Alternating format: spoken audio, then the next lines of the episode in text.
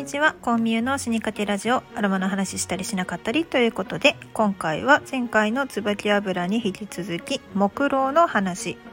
皆さんは木蝋まあハゼの木から取れるロウなんですけれども意識されたことはありますか、まあ、あまりですねその化粧品の成分を見ても木蝋っていう風に書かれているものはほとんどないと思いますので、まあ、あまり出会うことがない機材なのかなとは思うんですが、えーと、詳しく説明すると、まあ、ハゼですね。原材料はハゼ。ハゼの木から取れます。でこれ漆か漆属ですね。なんか触るとねやられそうな感じがしますけれども温暖な地域、えーとね、みかんがね美味しいところで育つそうです。で樹皮なんかは結構ね染料にされたりするんですけれども、まあ、歴史としては日本であの室町時代ぐらいからね和ろうそくって作られていたものなんですけれどもハゼの実からのものは江戸時代ぐらいに取られていたそうなんですね。でもその後ガス灯とかね普通のあの海外の洋ろうそくがですね普及をしてしまってもう和ろうそく木ろうね生産量か、まあ、もう衰退の一歩をたどっていくわけですよね。で加えて断髪令がねってたので髪の毛ね曲げを言うとかもなくなったわけですよ。でもねあのジャパンワックスとして海外にはずっと、まあ、輸出をされていましたと。うーん。ちなみにこのジャパンワックスなんですけれども、えっと、化粧品の材料として表示されているのは木蝋として表示されています。まあ、どういうものかというと大体ですねあの使われているのが、まあ、和ろうそくといわゆるですねあの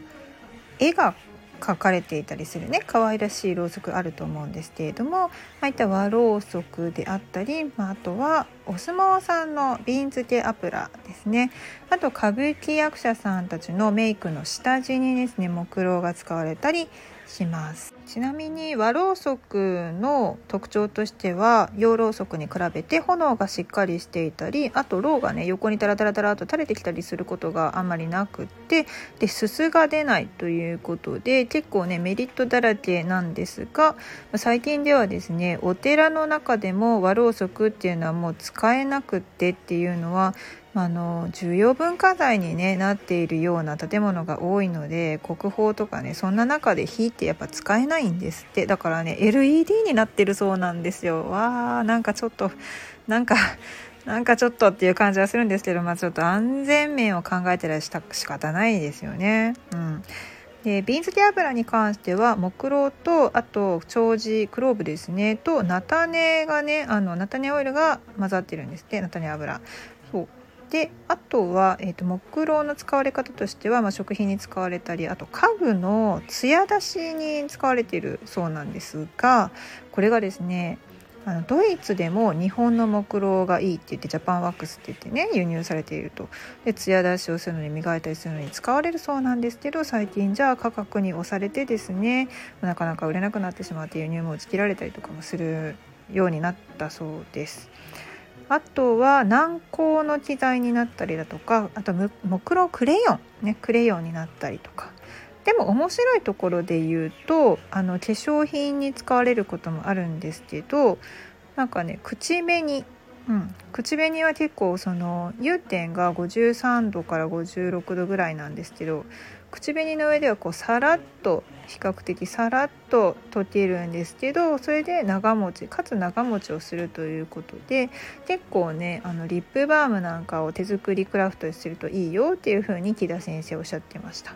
で珍しいのはルルルンっていうあのパックありますよねフェイスパック。あれのなんと木蝋入りっていうのがあるらしいです、まあ、効果はどうかわかんないんですけどなんかね珍しいなというふうにおっしゃってましたね。うん、で現状やっぱり高齢化してるのでなかなかその収穫ができないとかハゼの木のねその折れやすいところとか、まあ、枝が細かったりとかするので危ない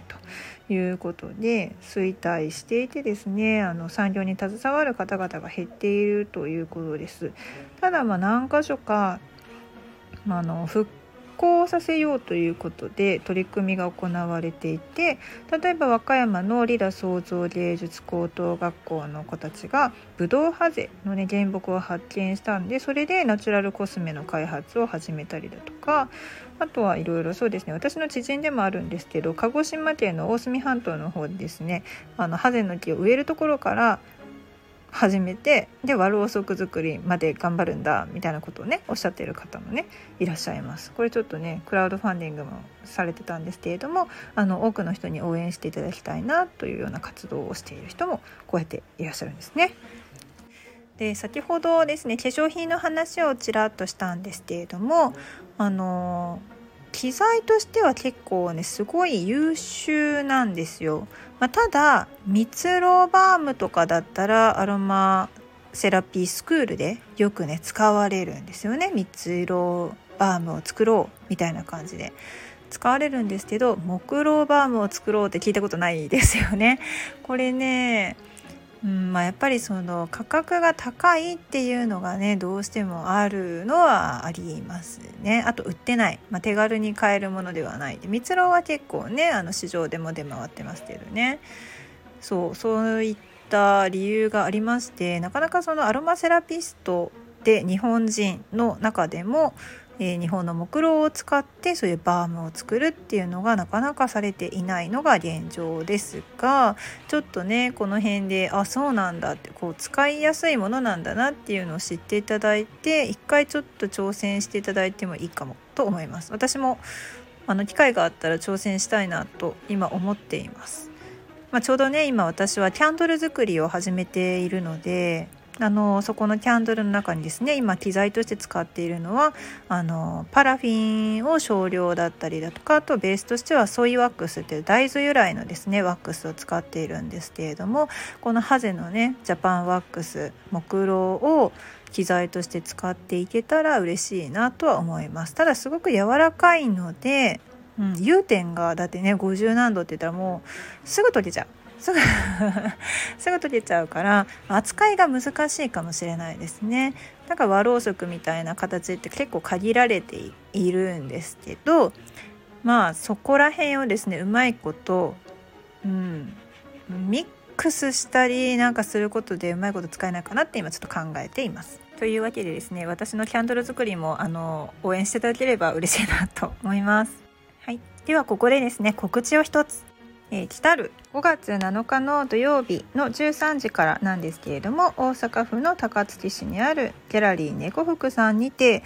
えー、ローズマリーのですね上流体験会を行います。イベントなんですけれどもこれ奈良県のよもぎ生産者の仏屋さんと一緒に行うコラボイベントでもあります。で猫福さんはね大阪の中でも古民家を改装していてでね猫もね悠々とね歩いてるようなね素敵なねカフェなんですけれどもそこの中庭にですね生えているローズマリーの木をまずあの剪定するところから始まってそこで摘み取っていただいてですねフレッシュなローズマリーを使って蒸留していきたいと考えています。で蒸留している間もですねあの時間がありますのでその間にいろいろと楽しんでいただける企画をですねご用意しておりますのでよろしければギャラリー猫福さんのブログアメーバブログですね。アメブロの方を覗いていただいてで詳細をご確認していただければと思います。結構ですね続々とお申し込みをいただいておりましてマックス人数が今回決まっておりますのでお申し込み興味がある方は急いでいただいた方がいいかなと思います。ぜひよろしくお願いします。というわけで今回は目論についてお届けしました。ではでは。